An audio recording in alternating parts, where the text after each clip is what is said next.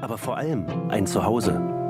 Der Ort, an dem wir leben und arbeiten, an dem unsere Familie ist. Wir unsere Liebe finden, unsere Kinder aufwachsen, wir uns eine Zukunft bauen. Ein Ort, der uns Sicherheit gibt, Vertrauen und Hoffnung. Wir kämpfen darum, dass Berlin dieses Zuhause bleibt. Wir wollen ein Berlin, das bezahlbar ist, das Mieterinnenschutz in den Mittelpunkt stellt und nicht den Profit, das nicht davor zurückschreckt, den Weg der Vergesellschaftung zu gehen. Ein Berlin, das funktioniert, schnell, zukunftsorientiert und sozial gerecht. Ein Berlin, das investiert. Schulen, Infrastruktur, Stadtgesellschaft. All das muss uns etwas wert sein. Ein lebendiges Berlin. Ein Zuhause für 3,7 Millionen Menschen. Das Spaß macht. Das laut sein darf. Und manchmal eben doch ganz leise ist. Damit Berlin dein Zuhause bleibt. Am 26. September. Die Linke.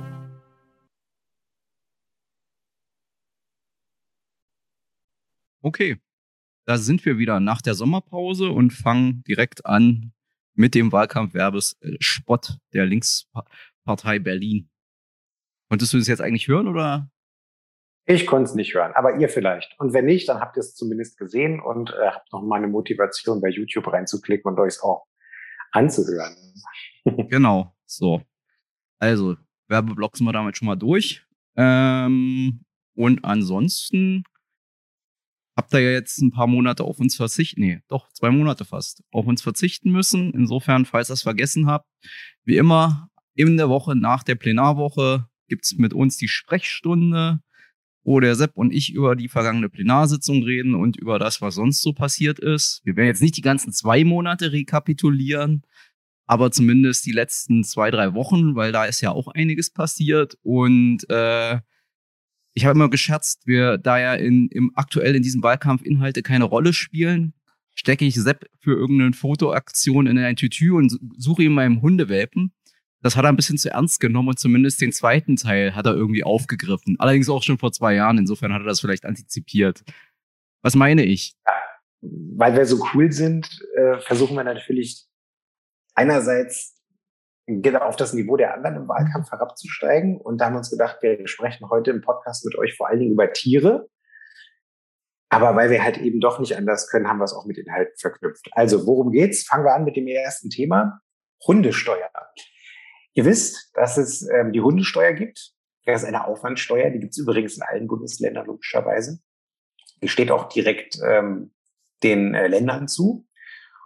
Und äh, was gibt's noch so für Aufwandsteuern? Pferdesteuer, Automa Spielautomatensteuer, die Kfz-Steuer ist auch eine Aufwandsteuer. Und eben auch die Hundesteuer. Ja, und ich habe schon vor zwei Jahren mit einer coolen Idee innerhalb der Koalition dafür geworben, zu sagen, hey, lass uns doch mal das Hundesteuergesetz ändern in Berlin. Mit welchem Ziel? Mit dem Ziel, alle Transferleistungsempfänger für einen Hund von der Hundesteuer zu befreien. Das war der, der Plan. Daraus ist ein bisschen mehr geworden. Ähm, auch ursprünglicher Gedanke von mir war, lass uns auch noch mal ein bisschen was für den Tierschutz tun und lass uns die Hundesteuerbefreiung für einen Hund, den man aus dem Tierheim holt, verlängern. Im Moment sind es nämlich nur ein Jahr Hundesteuerfreiheit für Hunde, die ihr aus dem Tierasyl oder dem Tierheim holt. Und ich habe mir gedacht, lass uns das doch verzehnfachen auf zehn Jahre. Das ist doch irgendwie fair. Dann sind in der Regel, wenn sie jetzt nicht super alt werden, äh, die Hunde, wenn ihr sie aus dem Tierheim holt, ihr Leben lang steuerfrei. Es werden jetzt nur fünf Jahre. Warum erzähle ich euch gleich? Aber bevor ich das mache, erzähle ich euch nochmal kurz die Genesis, wie ich überhaupt auf die Idee gekommen bin. Weil das ist ja auch manchmal irgendwie eine ganz witzige Geschichte. Wie werden eigentlich Gesetze gemacht? Und wie kommt man manchmal dazu? Und das ist manchmal ganz irdisch und beginnt mit einem Walk-in im Wahlkreisbüro. Und so war das nämlich auch. 2019, ich glaube im Frühjahr oder im Sommer, kam ein ähm, Anwohner, ein Wähler aus Lichtenberg zu mir ins Wahlkreisbüro und hat gesagt, Sebastian, ich habe ein Problem mit dem Bezahlen der Hundesteuer. Ich war bis jetzt immer befreit. Ich bin Hartz-IV-Empfänger, habe zwei Hunde und äh, jetzt hat mir das Amt mitgeteilt, das Finanzamt mitgeteilt, dass die Befreiung nicht mehr funktioniert. Also sprich, das Ermessen, was wir sonst immer ausgeübt haben, wie wir Juristen so schön sagen, äh, die Hundesteuer nicht zu verlangen von dem Hartz-IV-Empfänger mit zwei Hunden, haben sie dann einfach mal aufgegeben. So. Die Geschichte ist tatsächlich noch ein bisschen äh, ausgeschmückter, weil der Sachverhalt so gelagert war, dass der nette Mensch vorher in China gearbeitet hat. Ähm, ich glaube sogar irgendwie im Reedereibereich. Und ähm, die Hunde dort aufgelesen hat. In China, wisst ihr ja, ne? in China essen sie Hunde und äh, hey, viele Hunde laufen. Hey, Vorsicht. viele Hunde, da, hey, das ist ein Filmzitat. Viele Hunde, äh, viele Hunde laufen einfach äh, da rum, äh, so wie ihr das teilweise auch aus ja, einigen anderen europäischen Ländern kennt. Denen geht's dann irgendwie logischerweise nicht so gut. Ähm, haben oft auch Krankheiten und er hat halt diese zwei Hunde, wenn ihr so wollt, da aufgelesen, die sind ihm ans Herz gewachsen, er hat sie äh, gesund gepflegt, hat die Tierarztkosten übernommen vor Ort und so weiter. Und als er dann da seinen Job verloren hat, weil es irgendwie nicht weiterging, die Folgebeauftragung fehlte, hat er auch irgendwie sogar hinbekommen, und das war nicht ganz einfach, die Tiere auch, als er gesagt hat, er will nach Deutschland zurück, äh, mit nach Deutschland zu nehmen, weil da braucht man auch scharfe Transferpapiere und äh, medizinische Nachweise und alles Mögliche. Das hat er alles organisiert. Das war teilweise auch recht abenteuerlich, weil irgendwelche Proben auch irgendwo hingeschickt werden mussten, ich glaube sogar in die USA und wieder zurückkommen mussten. Und dann hat er erst die sozusagen Aus- und Einfuhrerlaubnis bekommen. Ähm, ihr könnt euch also vorstellen, der hat mit den beiden Hunden schon einiges durchgemacht und ähm, war dann froh, wieder zurück in Berlin zu sein. Ist halt leider ähm, in den Hartz-IV-Bezug gekommen, weil er auch nicht sofort ähm, neue Arbeit gefunden hat. Und ähm, das war so ein bisschen die Background-Geschichte. Ja, und was habe ich dann gemacht, was man dann halt so macht als Ab Abgeordneter, der gründlich arbeitet und nicht einfach nur so nach einem Pavlovschen Reflex dann irgendwelche Anträge schreibt. Wir sind ja verantwortungsbewusste Regierungsabgeordnete. Ich habe dann erstmal eine schriftliche Anfrage geschrieben und habe mir mal aufliefern lassen, wie sich eigentlich die Einnahmen aus der Hundesteuer und auch die Anzahl der hundesteuerpflichtigen Hunde in Berlin und in seinen Bezirken so entwickelt hat in den letzten zehn Jahren und vor allen Dingen auch die Befreiung von der Hundesteuer und eben auch die Nichtbefreiung.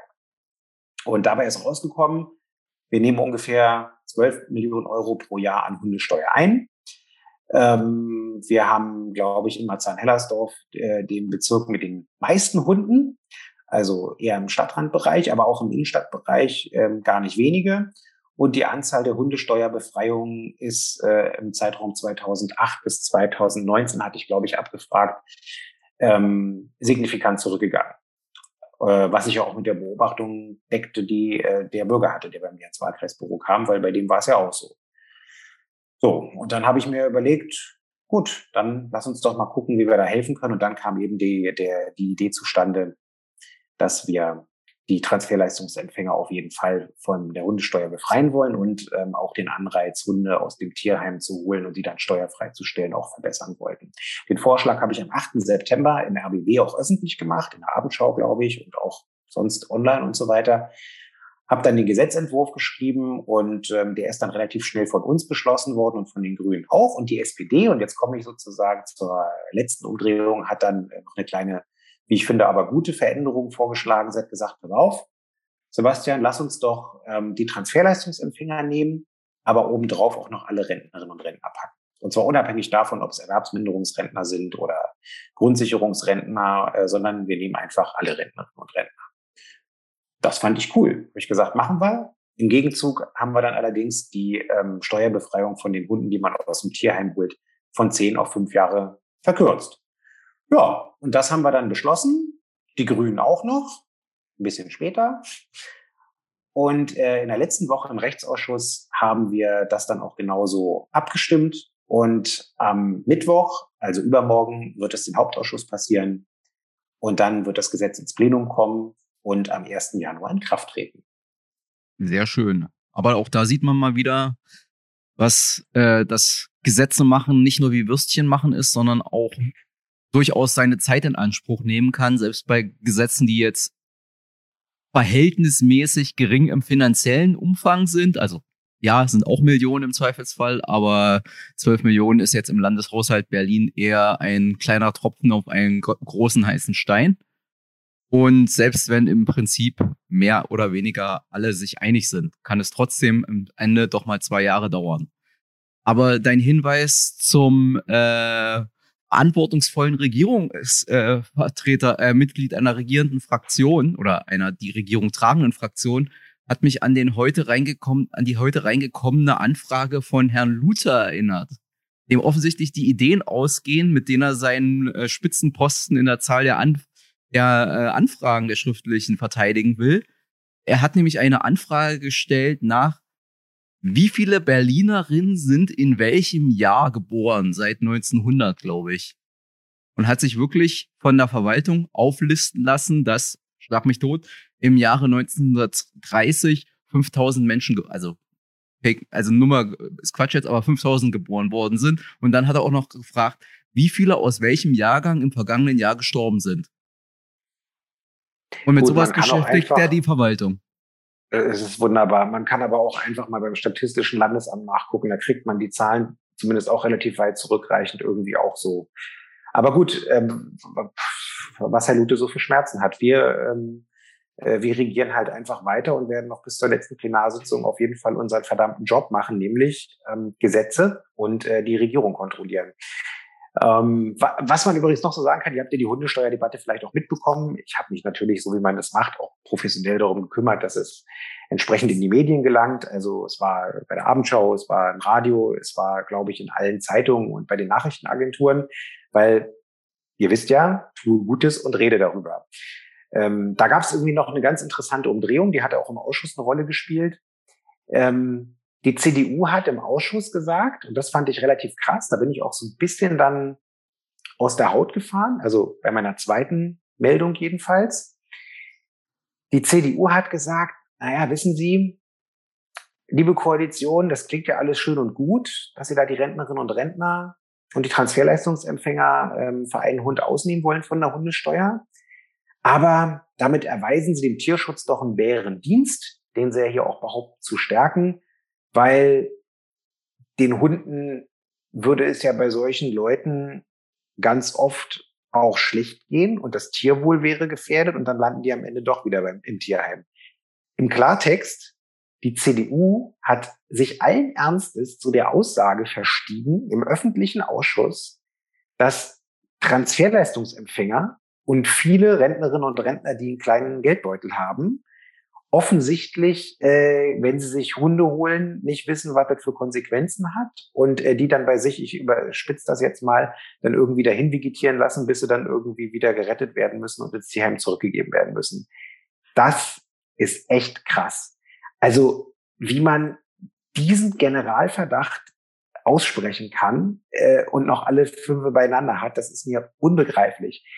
Gerade unser Beispiel, was ich in der Bürgersprechstunde hatte, der Mann, der hat sich für das Bezahlen der Tierarztrechnung lieber äh, sonst was vom Munde abgespart, hat am Ende des Monats Nudeln und Ei gegessen, anstatt in irgendeiner Art und Weise äh, daran zu sparen, dass es seinen Tieren schlecht geht. Und ähm, ich fand das wirklich krass. Also das müsste man eigentlich auf den Flyer drucken und sagen, die CDU ist nicht nur gegen die äh, Befreiung der Hundesteuer äh, für einen Hund bei allen Rentnerinnen und Rentnern. Die tun ja immer so, als wenn sie die Partei sind, die viel für die Senioren macht. Äh, sondern sie haben auch mal wieder in widerlichster Art und Weise gerantet und Vorurteile bedient gegen Menschen, die Transferleistungen empfangen. Das ist richtig, richtig widerlich. Ähm, also, bah, ganz eklig. Und die FDP, die ich war ganz clever. Sagen, das, ne, ich wollte gerade sagen, das war ja noch im Vergleich, das war nicht so klassistisch, aber das war dafür dümmer.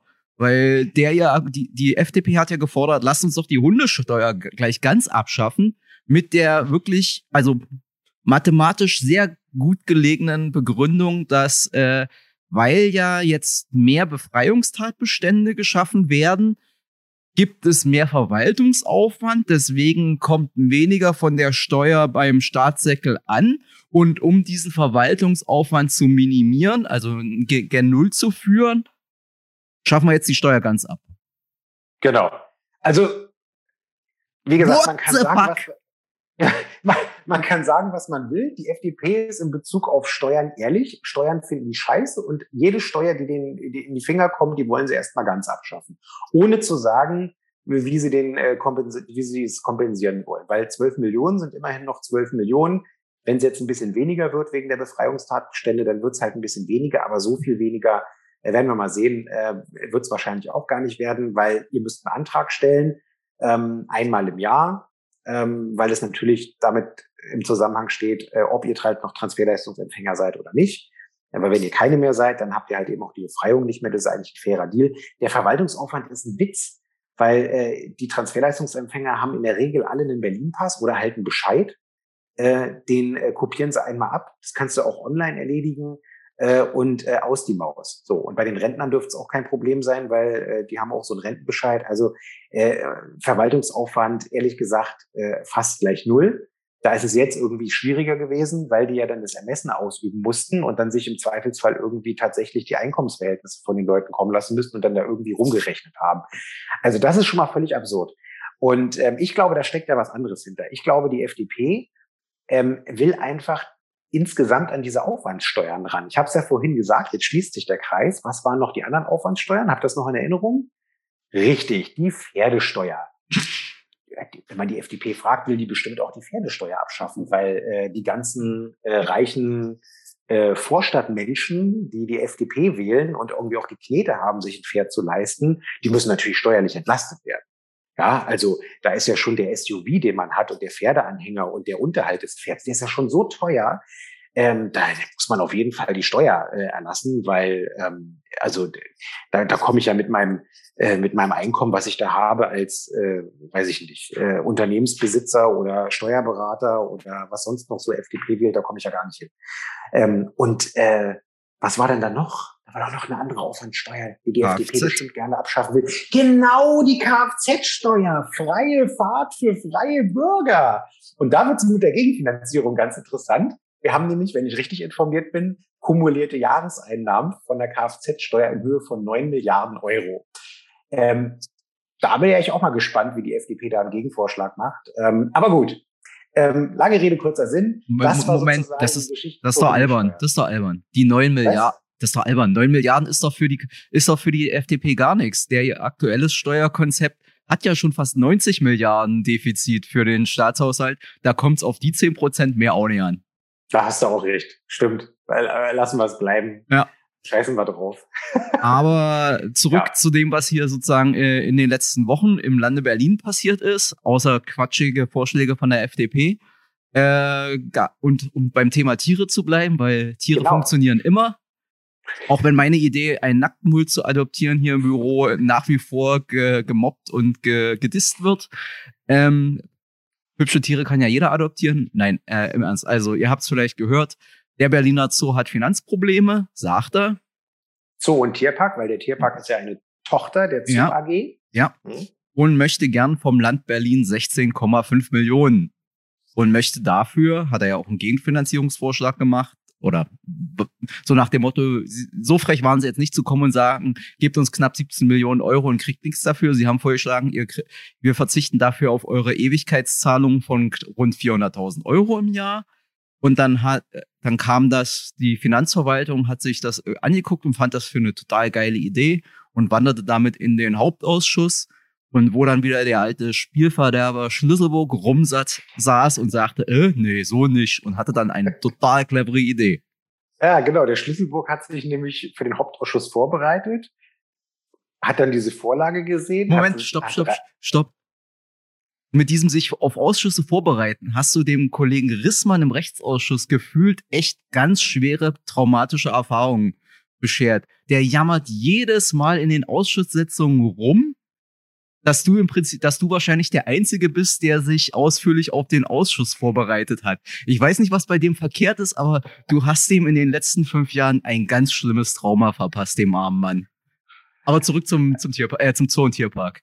Genau, weil ich mich halt eben vorbereite auf die Ausschusssitzungen, in denen ich so bin und da nicht einfach nur als Stimmvieh rumblöke. Aber gut, ähm, es ist jetzt keine Unterstellung zum Kollegen Rissmann, der ist ja auch Stimmführer seiner Fraktion, der muss sich ja dazu äußern. Aber äh, Hassan hat recht. Äh, es kommen öfter mal so diese Erwähnungen von ihm. Aber egal. Äh, lange Rede, kurzer Sinn. Ich klicke mich also durch die äh, Tagesordnung des Hauptausschusses. Ähm, der Einzelplan äh, ist jetzt nicht mein Einzelplan, muss ich transparenterweise dazu sagen. Ähm, damit ihr wisst, also meine Zuständigkeit ist der regierende Bürgermeister, einschließlich, ähm, einschließlich Medien. Ähm, dann der Verfassungsgerichtshof des Landes Berlin, ähm, dann natürlich Justizverbraucherschutz, fürs Abgeordnetenhaus interessiere ich mich auch, weil ich finde, dass wir irgendwie auch vernünftige Arbeitsbedingungen brauchen. Also vor allen Dingen die Mitarbeiterinnen und Mitarbeiter des Hauses, aber auch die der Abgeordneten und wir natürlich irgendwie auch. Ja, ähm, lange Rede, kurzer Sinn. Es war diese Vorlage da, so wie Hassan sie beschrieben hat. Ähm, zu dieser Ewigkeitszahlung will ich kurz noch ausführen. Ähm, man lernt ja immer dazu, deswegen ist der Hauptausschuss auch so spannend.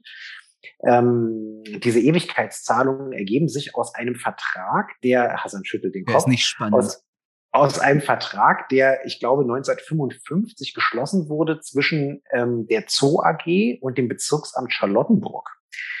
Und ähm, Hintergrund dieses Deals war, dass der Bezirk Charlottenburg gesagt hat, irgendwie wir brauchen ein paar Flächen, die dem Zoo gehören. Zum Beispiel der ähm, Omnibus-Betriebsbahnhof ähm, neben dem Zoo. Also auch neben dem Bahnhof Zoo. Das ist eine von diesen Flächen, ähm, weil die müssen wir nutzen ne, fürs Gemeinwohl. Zum Beispiel Vorhalten von so einem Omnibus-Betriebsbahnhof. Und äh, Betriebshof waren ja nicht. Und äh, im Gegenzug ähm, ist dann halt nach heutiger Währung gesagt worden, okay, dafür verpflichten wir uns und jetzt eben das Land Berlin und nicht das Bezirksamt Charlottenburg jährlich äh, 380.000 Euro an den Zoo zu zahlen. So. Dann habe ich mir als erstes überlegt, so, okay, ähm, ist der Zoo denn wirklich in einer so schweren, schweren Corona-bedingten Schieflage, dass der wirklich diese 16,5 Millionen braucht? Und habe mir diese Vorlage nochmal durchgelesen.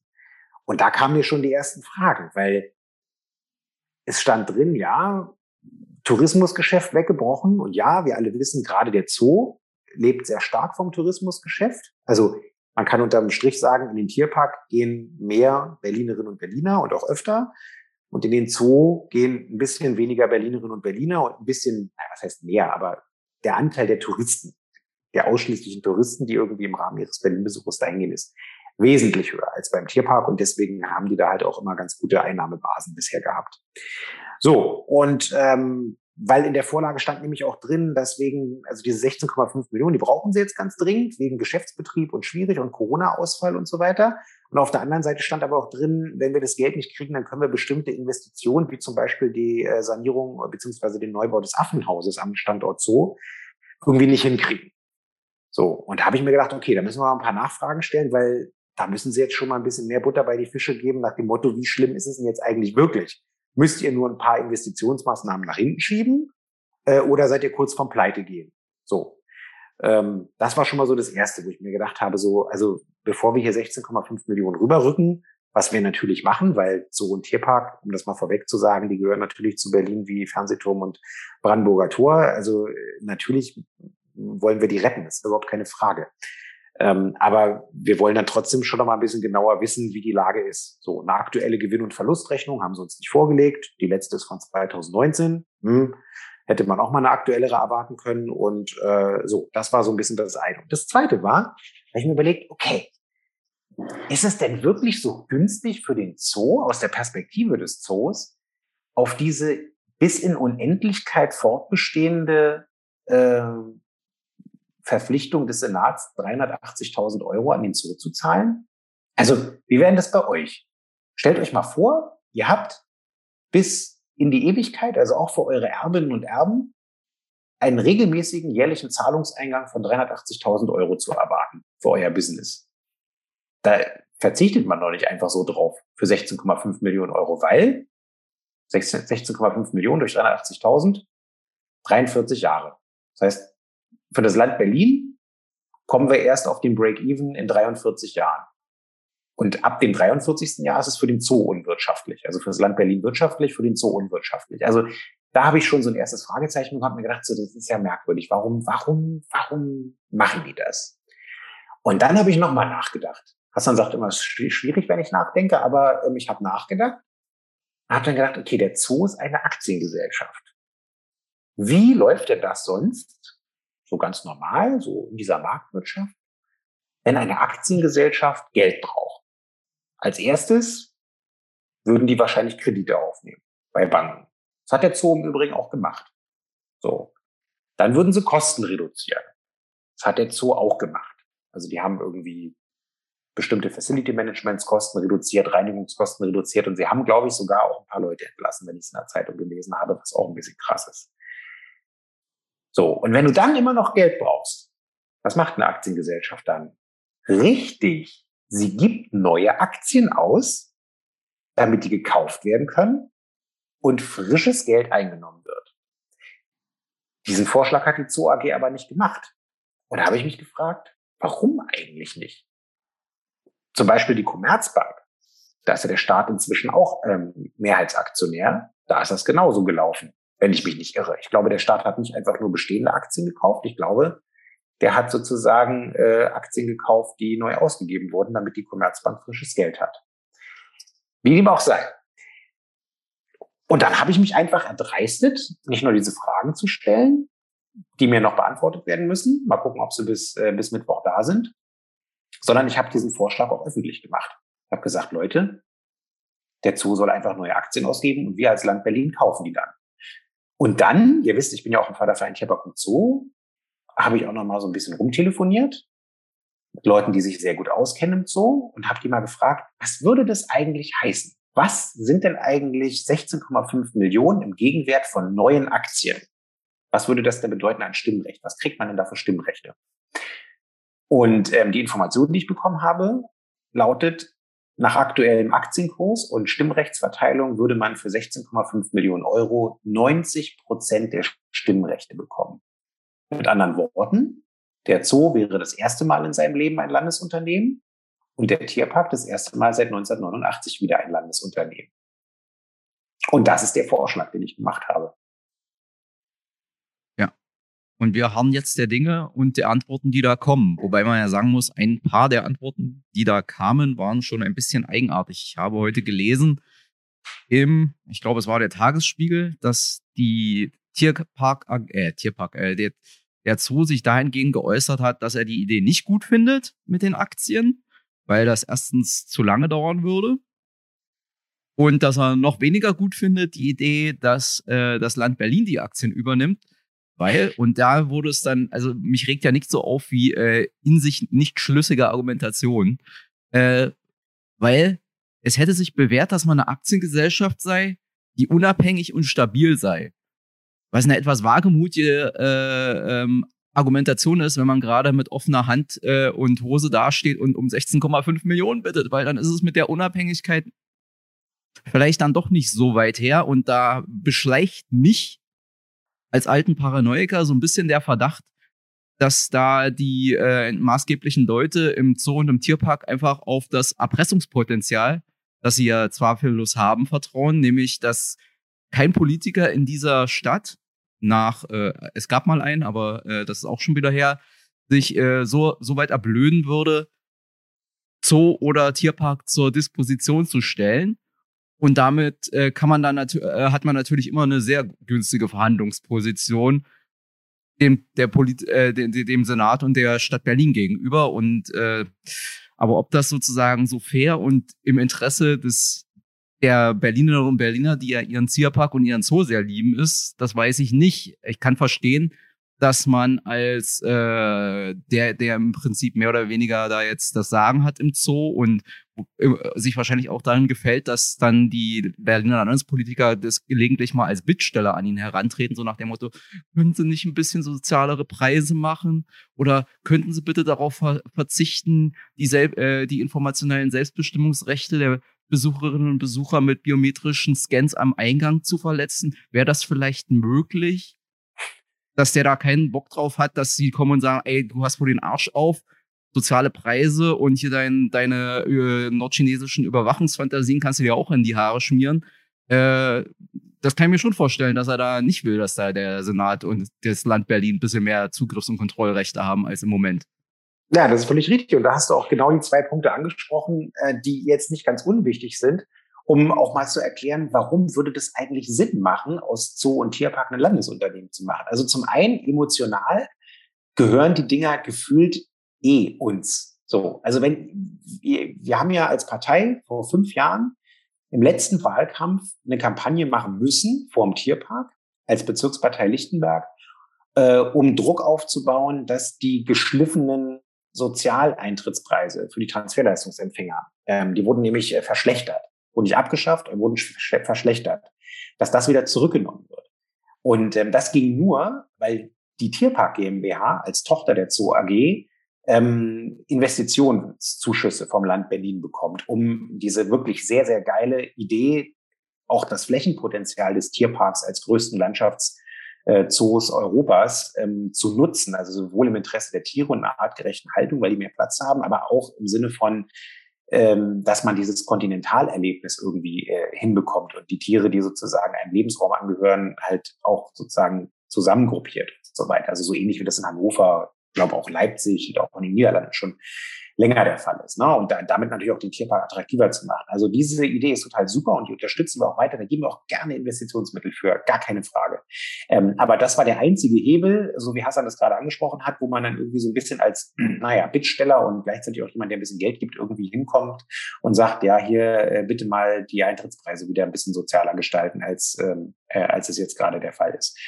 Und ähm, das ist halt der eine Mehrwert. Also wenn es ein beherrschtes Unternehmen ist, dann können wir im Zweifelsfall mit dem Instrument eines äh, einer Gesellschafteranweisung beziehungsweise der Herbeiführung eines Gesellschaftsbeschlusses ähm, dann eben auch genau so eine Fragen direkt regeln und sind nicht irgendwie darauf angewiesen, ähm, dass das irgendwie gemacht wird, äh, weil die Leute irgendwie so nett finden und uns einen Gefallen tun wollen.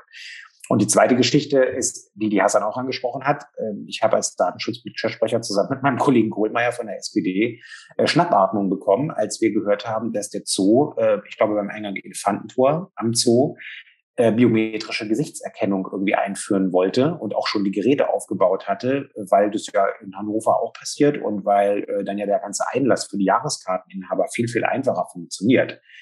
Ähm, und das Ganze haben sie natürlich nicht vorher mit der Datenschutzbeauftragten abgesprochen, geschweige denn äh, deren Datenschutzfolgeabschätzung geschickt, irgendwie um zu klären, ob das auch alles datenschutzkonform ist. Geht immerhin um biometrische Daten und die sind unveränderbar. Ja, also sorry, ich bitte euch. Ich meine, äh, weiß ich nicht, mein, meine E-Mail-Adresse, wenn ich in irgendeinem dubiosen E-Mail-Verteiler lande, die kann ich ändern im Zweifelsfall oder abschalten.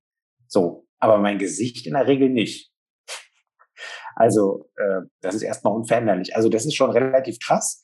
Ähm, und das sind so zwei Beispiele, ähm, wo ich einfach finde, Leute, lasst uns doch mal ehrlich machen, ähm, wenn es um Investitionen geht, äh, kommt zu und Tierpark sowieso zu uns. Ähm, äh, jedenfalls, wenn es um den Tierpark geht. Ähm, jetzt, wenn es schwierig wird und den Einnahmen wegbrechen, kommen sie auch zu uns. Ähm, emotional gehören die sowieso uns und die Menschen haben uns damals vor fünf Jahren, als wir die angesprochen haben, dass wir uns dafür einsetzen, haben wir uns alle angeguckt und gesagt, ja, aber warum ist denn das so? Warum, warum habt, warum ändert ihr das nicht einfach? Und haben wir gesagt, ja, weil der Zoo nicht uns gehört. Wir haben eine Aktie vom Zoo, nicht mehr. Und haben die uns alle angeguckt mit großen Augen gesagt, was? Ich dachte, das ist unser Zoo. Ich dachte, der gehört Berlin. Ja, also das sind nochmal so die Gründe, warum ich auch finde, dass man es wirklich machen sollte. Äh, Zoo und Tierpark rekommunalisieren. Und äh, mal schauen. Wir haben es jetzt am Mittwoch im Hauptausschuss. Ich hoffe, dass meine Fragen äh, zur finanziellen Situation des Zoos auch nochmal, also der Zoo AG auch nochmal ein bisschen genauer beantwortet werden.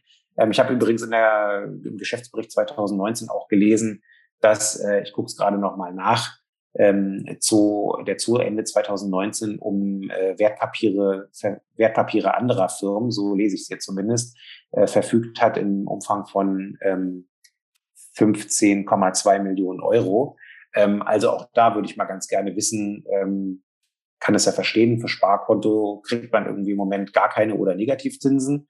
Ähm, dass man da irgendwie über Aktieninvestments nachdenkt, kann ich nachvollziehen, aber ist eigentlich ehrlich gesagt nicht der Kernbereich, der Kerngeschäftsbereich von der Zoo AG, irgendwie für 15 Millionen Euro irgendwie mit Aktien zu spekulieren. Also da würde ich auch nochmal gerne wissen, was steckt denn da eigentlich hinter? Und hey, so, wenn ihr damit Aktien äh, keine Probleme habt, warum habt ihr dann bei euch selber so ein Problem damit? Na gut. So, aber jetzt ist der Tierblock fertig. Ich wollte gerade sagen, jetzt ist Schluss mit süßen Tieren. Jetzt kommt zu weniger süßen Tieren, äh, dem beziehungsweise zu einem wen weniger äh, niedlichen und unterhaltsamen Spektakel der Plenarsitzung. Denn die hatten wir nach der Sommerpause, war letzte Woche Plenarsitzung. Es war die drittvorletzte, die drittletzte vor, vor den Wahlen, weil das Abgeordnetenhaus ist so hardcore die ziehen das, äh, die ziehen das mit den Plenarsitzungen bis in die Woche vor den Wahlen, also nicht unmittelbar, aber die davor vor den Wahlen, also am 16. oder so September. Was auch, gelinde gesagt, auch für Mitarbeiter, ich, ich sag's der Gewerkschaft, äh, auch echt an die Schmerzgrenze geht der Belastung. Aber dafür werden wir ja alle bezahlt.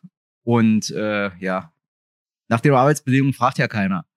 Äh, genau. Aber wie gesagt, wir hatten eine Plenarsitzung und es gab unter anderem äh, zwei Berichte von Untersuchungsausschüssen, einem wichtigen und einem unwichtigen, da ich jetzt mal böse. Der wichtigere war, oder den, den ich sozusagen für relevant und wichtig erachten würde, war der Ausschuss, der sich mit dem Attentat auf dem Breitscheidplatz beschäftigt hat und was da ein Versagen bei den Sicherheitsorganen äh, zu beobachten war oder inwieweit da ein Versagen der Sicherheitsorgane festzustellen war. Und der andere Untersuchungsausschuss, der auch noch einen Bericht erstattet hat, aber der, der sozusagen auf Begehren der Opposition ja eingerichtet worden ist, die sich dann aber, soweit ich das mitbekommen habe, an der eigentlichen Arbeit des Ausschusses auch eher sporadisch beteiligt hat, dann tatsächlich war die zur, äh, war der zweite schon zu den Ereignissen, äh, beziehungsweise zu den Problemen beim, bei der Fertigstellung des BER. Äh, und ich würde sagen, wir konzentrieren uns hauptsächlich auf den Untersuchungsausschuss Breitscheidplatz und äh, wie die restliche Stadt, die Medien und auch die Opposition strafen wir den anderen Ausschuss äh, mit ein bisschen äh, Missachtung und Desinteresse. Ja, liegt ja auch schon alleine daran, dass äh, ihr ja alle wisst, dass ich in dem Terror-Untersuchungsausschuss äh, Breitscheidplatz äh, das zweite ordentliche Mitglied unserer Fraktion gewesen bin. Äh, was dazu führt, dass meine Frau mir verboten hat, in der nächsten Wahlperiode irgendwas, was auch nur den Namen Untersuchungsausschuss hat, irgendwie, äh, also dem in die Nähe zu kommen. Warum? Es war einfach ein extrem anstrengender Ausschuss. Wir haben eine unfassbare Aktenlektüre betreiben müssen. Äh, wir haben damit zu tun gehabt, überhaupt dafür zu sorgen, dass wir Aktenlieferungen bekommen. Wir sind ähm, wegen einer völlig unzureichenden, weil komplett geschwärzten und mit Nullaussage versehenen äh, Aktenlieferung des Bundesinnenministeriums, äh, weil wir damit so unzufrieden waren, sind wir vor das Bundesverwaltungsgericht gezogen und haben tatsächlich einen ähm, Sieg davon getragen, ähm, der deswegen sehr beachtlich ist, weil es, glaube ich, das erste Mal in der Geschichte der ähm, Untersuchungsausschusspraktiken war, dass ein äh, Untersuchungsausschuss eines popligen Landesparlaments ähm, ein Bundesministerium auf Herausgabe seiner Akten verklagt hat, weil es gesagt hat, ähm, dass äh, es sie sozusagen zur Aufklärung des Sachverhalts braucht. Weil normalerweise ist die Arroganz der Bundesebene immer die, äh, so ein popliger Landes, äh, Landtagsuntersuchungsausschuss, der kann äh, ja gerne hier ankommen, aber das ist nicht meine Legislative und deswegen kriegt er das nicht. Ende Maus äh, Mickey Maus so. Und ähm, deswegen war das tatsächlich ein krasser Sieg, den wir davon getragen haben. Und der zweite Sieg, den wir davon getragen haben, äh, und da musste ich mich mit äh, Niklas zusammen äh, ein Jahr sehr intensiv auf die Hinterarbeit stellen, war, dass wir gegenüber unserem eigenen Landesamt für Verfassungsschutz ähm, die Treffberichte, äh, die zur Führung der ähm, Vertrauenspersonen, also der VPs, ähm, erstellt werden, dass wir die einsehen durften. Die durften wir nämlich bei den ersten Aktenlieferungen nicht einsehen. Die waren noch alle eingestuft, alle geheim. Ähm, aber die waren sozusagen sehr, sehr wichtig, um ein, überhaupt ein Bild davon zu bekommen, ähm, was der Verfassungsschutz wusste, also was da so in den Strukturen ähm, des äh, radikalen Islamismus irgendwie abläuft, ähm, beziehungsweise wie er auch einzelne Quellen irgendwie geführt hat und ähm, ob er Sachen ernst genommen hat oder nicht und wie auch immer. So, äh, und da mussten wir uns, wie gesagt, echt, das hat ja fast ein Jahr gedauert äh, und intensives auf die Hinterbeine stellen, bis wir dann auch irgendwie diese Sachen uns angucken durften. Ja, das Ergebnis, ein über tausendseitiger Untersuchungsausschussbericht. Es gibt auch ein Sondervotum ähm, der Linksfraktion. Äh, wir haben den Gesamtbericht mitgetragen, bestimmt. Wir haben auch mehrere hundert Änderungsanträge da ähm, auch untergebracht und reingestimmt. Auch einen ganz großen Dank an unseren Mitarbeiter Michael Förster, der da auch wirklich die Bärenarbeit weggetragen hat. Ähm, und trotzdem haben wir ein Sondervotum gemacht, weil uns bestimmte Punkte im auch von uns mitgetragenen Untersuchungsausschussbericht eben ja noch nicht gereicht haben, was sozusagen Schwerpunktstellung und auch Problemaufriss irgendwie anbelangte. Und ähm, ich kann einfach die zwei Punkte nochmal nennen. Ähm, Thema Verfassungsschutz. Ähm, seit dem NSU sind eigentlich unzureichende Lehren gezogen worden, äh, um den Verfassungsschutz und die Verfassungsschutzbehörden von Bund und Ländern äh, zu reformieren. Ähm, es wird ja mal gesagt, ja, das ist ein Frühwarnsystem und ihr kennt die Werbung vielleicht aus der U-Bahn, ne, im Verborgenen Gutes tun und so ein ganzer Scheiß. Äh, wir müssen einfach feststellen, äh, das Frühwarnsystem hat verkackt. Und zwar sowohl das vom Bundesamt für Verfassungsschutz als auch das ähm, des oder der Landesämter für Verfassungsschutz. Ähm, es reichte bis zu Sachen, dass irgendwie kurz vor Schluss der Arbeit des Untersuchungsausschusses dann doch nochmal in einem Panzerschrank ein Dokument gefunden wurde. Oh, haben wir nicht gefunden bisher. Oje. Ja, dann haben wir irgendwie, äh, den Vorgang kennt ihr auch, ist auch in den Medien berichtet worden, deswegen darf ich drüber reden. Äh, hatten wir plötzlich noch, auch kurz vor Schluss des Untersuchungsausschusses, ganz plötzlich Erkenntnisse des Verfassungsschutzes Mecklenburg-Vorpommern, dass es möglicherweise ähm, Fluchthelfer gegeben haben könnte von Anis Amri, was total wichtig ist, weil es ein weiteres Indiz und Mosaiksteinchen dafür ist, dass die sogenannte Einzel Einzel Einzeltäter-These widerlegt. Ähm, davon sind wir überzeugt. Wir sind überzeugt davon, dass Anis Amri kein Einzeltäter gewesen ist, dass er mindestens Strukturen und auch Personen hatte, die ihm geholfen haben. Ähm, dafür haben wir Indizien. Ähm, hinsichtlich der Beweise wird es ein bisschen schwieriger. Ähm, aber das war eine äh, wichtige Frage, der wir nachgegangen sind. Und auch da, kurz vor Toreschluss, gab es dann mal eben einen Vorgang, äh, wo Mecklenburg-Vorpommern gesagt hat, oha, wir haben da noch was gefunden. Ähm, und auch das sonstige Frühwarnsystem hat nicht funktioniert. Also wenn man sich anguckt, wie viele VPs die in den Strukturen in Berlin hatten. Und zwar nicht nur das Berliner Landesamt, ich rede auch vom äh, Bundesamt für Verfassungsschutz, ich rede auch vom Bundeskriminalamt, ich rede vom Landeskriminalamt.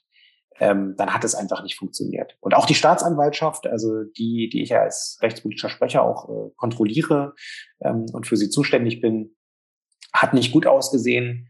Ja, also der äh, leitende Dezernent, ähm, immerhin der Vize-Generalstaatsanwalt, ähm, ist er dann später geworden, äh, Herr Feuerberg, äh, der hat ähm, am Ende insbesondere auch das Verfahren nicht eng genug gefügt, äh, geführt. Also er wollte eigentlich Ambri von der Straße holen, mit den Erkenntnissen, die man zu seinem gewerbsmäßigen und bandenmäßigen Betäubungsmittelhandel hatte. Das hätte auch dicke gereicht, um ihn in Untersuchungshaft zu nehmen und auch zu verurteilen. Die Erkenntnisse lagen vor. Er hat auch angewiesen, sagt er zumindest, dass er jetzt von der Straße geholt werden soll, ähm, aber de facto nachgehalten, ähm, sowohl gegenüber der Buchstabenabteilung Staatsanwaltschaft, wo das dann abgegeben wurde, als auch gegenüber dem LKA hat er nicht.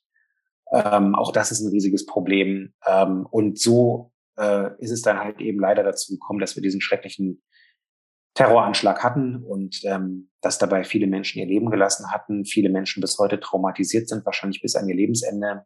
Äh, und ähm, das ist einfach sehr, sehr bitter. Und ähm, die Lehre muss sein, dass wir, ähm, dass wir einfach gucken, wo wir die ähm, Arbeit der Sicherheitsarchitektur verbessern. Aber verbessern heißt nicht neue Befugnisse schaffen, weil das ist auch eine ganz wichtige Erkenntnis. Und damit schließe ich dann. Äh, wir haben sehr schnell festgestellt im Untersuchungsausschuss, dass es nicht das Problem gewesen ist, dass die Behörden zu wenig strafprozessuale oder auch geheimdienstliche Befugnisse gehabt hätten. Im Gegenteil. Äh, sondern äh, sie haben diese Befugnisse einfach nicht vernünftig ähm, ausgenutzt, beziehungsweise haben das, was sie gemacht haben, äh, nicht ausgewertet. Ich erinnere nur an Terabyte von Daten, von einem äh, Telefon abgehörten Daten oder auch von ähm, abgefangenen Telegram-Chats von Anis Amri, die ähm, allesamt mit Richtervorbehalt ähm, gemacht werden durften ähm, und die aber schlicht und ergreifend einfach nicht ausgewertet wurden. Ja, ähm, einfach sehr, sehr bitter und eine Geschichte, die uns auch noch weiter beschäftigen wird. Äh, aber die Arbeit des Untersuchungsausschusses hier in Berlin jedenfalls ist beendet. Und ähm, wir haben zum Teil auch angefangen, schon die Sachen, die wir als Fehler lokalisiert haben, abzustellen. Das hat auch die Exekutive zum Teil schon gemacht. Bei einigen Sachen müssen wir aber auch noch weitergehen. Und ähm, ganz entscheidend wird sein, und dann kommen wir auch wieder zur Bundestagswahl, ähm, Georg Maaßen darf nicht in den Bundestag gewählt werden. Bitte, alle Leute, die Einfluss darauf haben in Sachsen, verhindert, dass dieser Mann in den Bundestag Thüringen. gewählt wird. Thüringen, ach stimmt, in Thüringen kandidiert er, genau. Die sprechen dort zwar alle so ähnlich, aber das ist trotzdem noch ein, ein dramatisch wichtiger Unterschied das muss auf jeden Fall verhindert werden. Ähm, denn der Typ hat ja von Anfang an in Bezug auf sein Bundesamt für Verfassungsschutz, als er da noch ähm, der Präsident war, ähm, das getan, was man von Geheimdiensten kennt, ähm, sofort äh, abgewiegelt und gesagt, das war ein Polizeifall ähm, und äh, versucht sozusagen äh, jegliche Spuren oder Verfehlungen, die auch nur irgendwie auf, den Bundes, auf das Bundesamt für Verfassungsschutz kommen sollten, sozusagen abzuwiegeln und wegzuschieben. Und ähm, das ist also nur einer von vielen Gründen, neben vielen anderen politischen Gründen, warum dieser Typ ähm, kein öffentliches Amt mehr bekleiden darf. Also bitte, bitte verhindert ihn. Jo. Aber dass Unfähigkeit und Rechtsextremismus einander nicht ausschließen, wissen wir ja nun auch schon länger. Manchmal hat man den Eindruck, das eine bedingt das andere. Ja. Gut. Ähm, Dann gab es eine aktuelle Stunde, über die müssen wir auch nicht reden, weil das nee. war auch wieder ein Quatschthema. Also Thema der Austausch diplomatischer Noten über Verkehrspolitik. Also ja. jede Rede habe ich schon fünfmal in dieser Wahlperiode gehört, mindestens.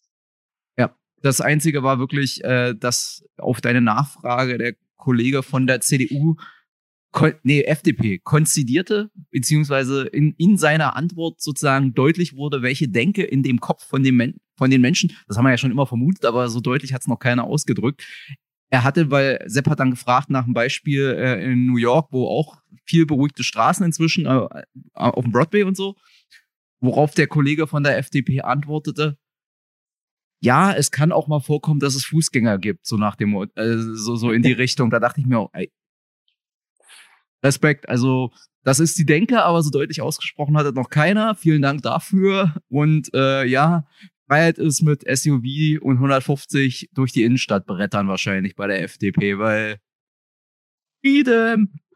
Okay, äh, dann ehrlich gesagt muss ich gestehen, an die äh, Fragestunde erinnere ich mich ansonsten nicht mehr wirklich. Gab es da irgendwas nur, dass ich nicht mehr, nur, dass ich nicht mehr drangekommen bin. Ich wollte eigentlich in der spontanen Fragestunde ähm, eine Frage stellen, die nicht unwichtig gewesen ist, nämlich die Frage danach, äh, inwieweit das Land Berlin als Gesellschafter von Vivantes äh, und Charité dafür sorgen wird, dass es zum Abschluss einer Notvereinbarung kommt zwischen äh, den Streikparteien sozusagen. Äh, ähm, ihr habt ja auch mitbekommen, dass das äh, dann letzten Endes auch so beurteilt wurde vom, vom, vom äh, Arbeitsgericht, dass es das äh, braucht und der Streik ansonsten nicht stattfinden kann im sensiblen Gesundheitswesen. Ähm, und äh, ich wäre auch eigentlich das erste und wahrscheinlich einzige Mal in dieser Wahlperiode auch drangekommen. Ich war nämlich an Platz drei beim Eindrücken. Ähm, das Problem war, dass Kutte Wanzner auf Platz eins lag und eine völlig absurde äh, Frage gestellt hat, die da irgendwie aus seinem Gehirnpudding rausblubberte, äh, nach dem Motto, äh, ja, die Linkspartei sei doch eigentlich äh, wie die Taliban, seien doch eigentlich Terroristen und das ist alles, was hängen geblieben ist. Das war eine völlig absurde Frage und äh, wurde dann auch zurechtgewiesen. Ähm, äh, aber das nahm Zeit weg und dann äh, kam meine Kollegin Petra Wandrei von den Grünen dran und die hat eine wirklich, ich mag Petra ja, aber die hat eine Schaufensterfrage für Dirk Behren gestellt, die wirklich sowas von aktuell war, dass sie in die Fragestunde einer Landtagssitzung irgendwie gehört. Ähm, nämlich, ähm, was denn der Senat tut, um die Diversität in, äh, in der Justiz zu verbessern. Woraufhin Dirk ohne Ende filibustert hat. Dann gab es auch noch eine Nachfrage von Petra und auch noch eine Nachfrage von Marin Jasper Winter von der FDP. Und es führte dazu, dass dann meine Frage wegfilibustert wurde, die eigentlich tatsächlich im Unterschied zu dieser Frage eine, eine, Aktualität gehabt hätte und insbesondere für die Streikparteien hochgradig wichtig gewesen wäre. Aber gut. Ähm, Willst du erzählen, die Frage von Frau Wandrei war nicht aus Erkenntnisinteresse gesteuert, weil das Thema ich weiß ich nicht, in den, in, den letzten, in den letzten Ausschüssen schon diverse Male Thema gewesen ist. Ja, war eine Schaufensterfrage. Wir haben Wahlkampf und wir müssen unsere Senatoren natürlich Möglichkeit geben, nochmal Sachen zu sagen. Das Problem ist, die Antwort wurde auch gar nicht in den Nachrichtenzyklus gespielt. Ja, natürlich. Also nicht. das äh, ist also wirklich, also ich habe es auch allen gesagt, dass ich, dass ich sehr unzufrieden mit der Geschichte war. Ähm, aber gut, so ist es. Ich schlage ähm, ich, ich schlag ja vor, wir machen dann demnächst mal als gesetzte Frage, lieber Klaus Lederer, findest du dich auch so toll, wie wir dich toll finden? Und warum? Genau. Ja. Gut. Äh, Schluss mit dem Alba. Ähm, die Zeit ist ja auch schon ein bisschen fortgeschritten. Das Einzige, wir haben aber noch ein paar, wir haben, ja, ich wir haben ja. wichtige Gesetze gemacht. Ich wollte gerade sagen. Gesetze gemacht, und ja. wir haben ja auch als Linke direkt angefangen, denn wir hatten die erste Priorität. Und diese Priorität war das neue Familienfördergesetz, das wir noch verabschiedet haben. Genau, tatsächlich total wichtig. Wir sind das erste Bundesland, was so ein Familienfördergesetz beschlossen hat. Und bei dem Familienfördergesetz geht es im Wesentlichen darum, dass wir gleiche Standards und auch die gleiche Qualität von Angeboten der Familienunterstützung und Förderung in den Bezirken herstellen. Im Moment ist es so, nehmen wir mal das Beispiel Lichtenberg, sehr, sehr positiv. Lichtenberg ist ja schon seit einigen Jahren immer auditiert ähm, eine sogenannte familienfreundliche Kommune. Da muss man so einen richtig aufwendigen ähm, Auditierungsprozess durchgehen bei der Stelle, die einem dann eben dieses Zertifikat für eine bestimmte Laufzeit irgendwie gibt. Und da muss man wirklich verschiedenste Sachen vorweisen an Angeboten und äh, so weiter. Und ähm, Lichtenberg ist wirklich ähm, richtig gut dabei. Ich meine, wir haben ähm, zum Teil mehr Stadtteilzentren äh, als andere Bezirke, zumindest lange gehabt. ähm, in denen viele ähm, Projekte und, und, und auch sozusagen Fördermaßnahmen angeboten werden. Ähm, wir haben ja viele alleinerziehende Frauen in unserem äh, Bezirk, für die wir viele Angebote vorhalten. Ähm, und äh, ja, tun sozusagen tatsächlich sehr, sehr viel, äh, um das hier irgendwie besser zu machen. Und äh, in anderen Bezirken gibt es sowas auch, aber teilweise halt nicht so viel oder auch von anderer Qualität und so weiter. Und da haben wir gesagt, das kann doch eigentlich nicht sein, dass du da ähm, bei der Frage von Familienförderkapazitäten und Einrichtungen und Angeboten so eine unterschiedliche, nicht nur Qualität hast, sondern eben auch so eine unterschiedliche Quantität. Und deswegen haben sich unsere Familienpolitikerinnen und Politiker auf den Weg gemacht und haben halt eben genau mit der Verwaltung zusammen dieses Gesetz erarbeitet. Und das haben wir jetzt beschlossen. Und das wird jetzt dazu führen, dass es hoffentlich ähm, Stück für Stück in den nächsten Jahren dann wirklich keinen Unterschied mehr macht, ob ihr in ähm, Lichtenberg oder Marzahn-Hellersdorf äh, lebt äh, oder halt in, weiß ich nicht, Reinickendorf oder Spandau, ähm, sondern dass ihr tatsächlich überall einen gleichen Standard und ein gleiches Niveau von ähm, Familienfördereinrichtungen habt und Angeboten. Geile Sache. Sehr schön. So, jetzt haben wir nämlich ein Problem, weil zu diesem Zeitpunkt der Tagesordnung im, am vergangenen Donnerstag war es dann schon kurz nach fünf. Dann hatten wir den Zwischenruf durch mit Sepp und Tobi. Und dann musste ich mich schnell in den Feierabend verabschieden, weil 18 Uhr war Anpfiff von Union in Helsinki gegen Küps für unseren äh, fulminanten 4 zu 0 Kantersieg. Deswegen habe ich jetzt keine Ahnung mehr, was worum es noch ging am äh, Donnerstag. Das muss der Sepp jetzt ohne Energiewendegesetz. Ach ja, stimmt. Wir packen ja jetzt die überall. Die zweite ja, ja. große Schlagzeile, die es in die Medien geschafft hat an diesem Plenartag. Berlin hat noch einmal per Gesetz seine ohnehin schon ambitionierten Klimaschutzziele noch einmal verschärft. Mein Kollege Michael Effner hat dazu gesprochen und ähm, die Krawall- und Klamauk-Opposition aus äh, CDU, FDP und AfD, äh, die hat es natürlich äh, abgelehnt, ist klar. Und äh, dem fast den Boden ausgeschlagen hat der Redebeitrag des äh, AfD-Typen. Äh, das war wirklich krass. Also äh, da gab es dann auch zwischenzeitlich Erheiterung im Saal, weil es, weil die Rede so absurd war. Gerade jetzt in Anbetracht der Tatsache, dass unser Planet an allen Ecken und Enden entweder brennt oder irgendwie Überschwemmungen herbeigeführt werden, die Menschenleben kosten und die Infrastruktur in einem Maße zerstört. Das haben wir ja gerade selber erleben können äh, hier in Nordrhein-Westfalen und Teilen von Rheinland-Pfalz. Ähm, und da stellt sich dieser Mann und er sagt es, was die AfD immer sagt. Wetter war schon immer und ähm, hat irgendwelche komischen Sachen, die er sich wahrscheinlich aus irgendwelchen Telegram-Kanälen zusammengeklaubert hat, irgendwie von sich gegeben. Ähm, es hat mich dazu hingerissen, äh, mehrfach Zwischenrufe zu tätigen im Sinne von, Sie wollen in die Heute-Show, oder? Sie wollen ganz, ganz dringend in die Heute-Show. Deswegen reden Sie hier diesen Scheiß. Und dann habe ich irgendwie weiter zugehört und habe dann gesagt, okay, Sie schaffen es doch nicht in die Heute-Show. Das ist selbst dafür zu äh, absurd. Und ähm, naja, ähm, was soll ich sagen? Halten uns nicht mit der Opposition auf.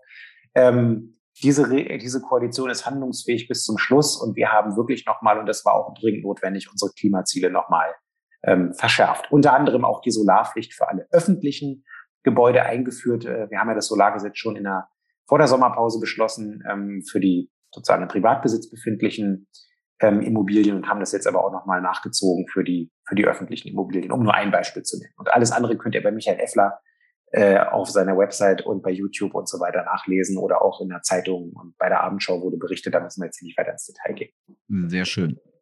Gut, ähm, gab es sonst noch irgendwas Berichtenswertes? Ihr habt, wart ihr habt ihr tatsächlich bis zehn gesessen oder habt das irgendwie auf die Reihe gekriegt, ein bisschen früher fertig zu sein?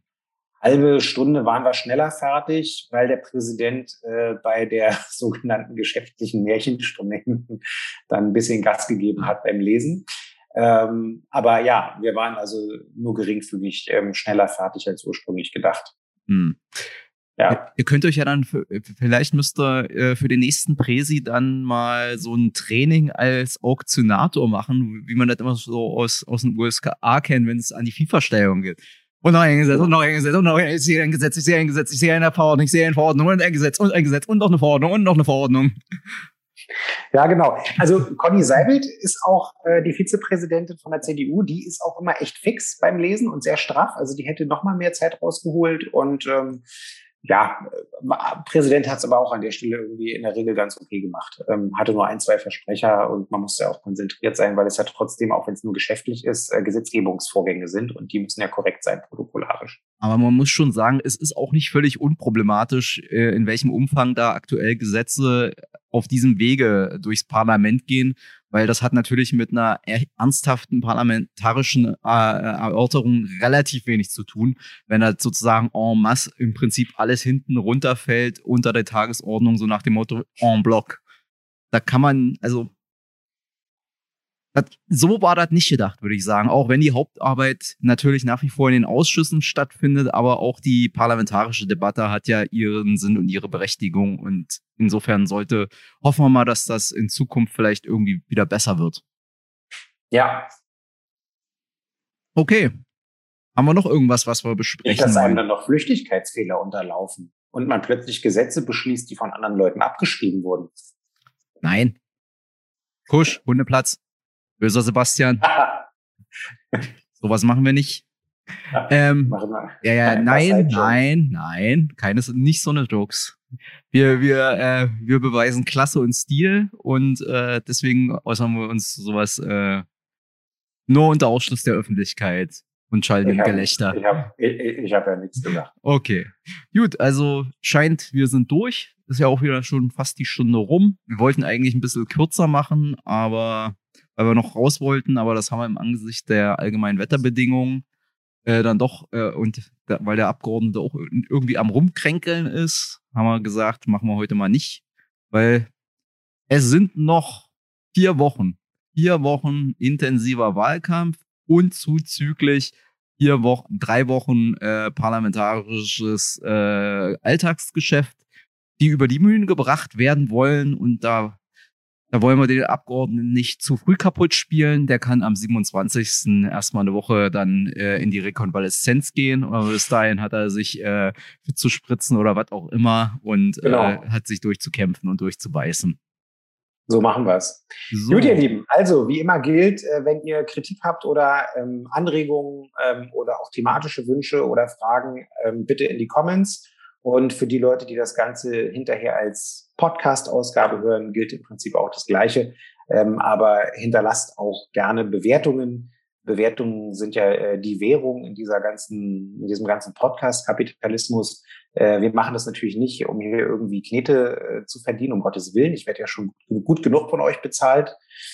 Äh, aber es geht ja darum, dass wir ein Interesse daran haben, dass dieses Angebot, äh, hoffentlich niedrigschwellige Angebot zu diesem coolen Berliner Politikbericht äh, auch irgendwie noch ein bisschen mehr Verbreitung findet. Also bitte bewerten und auch gerne liken und teilen. Und erkenntnistheoretisch, ohne Kritik können wir auch nicht besser werden. Deswegen so gebt uns Feedback. Gut, das war's dann für heute und ja, wir wünschen euch noch eine schöne Woche und wir hören uns dann in zwei Wochen wieder. Tschö. Tschüssen.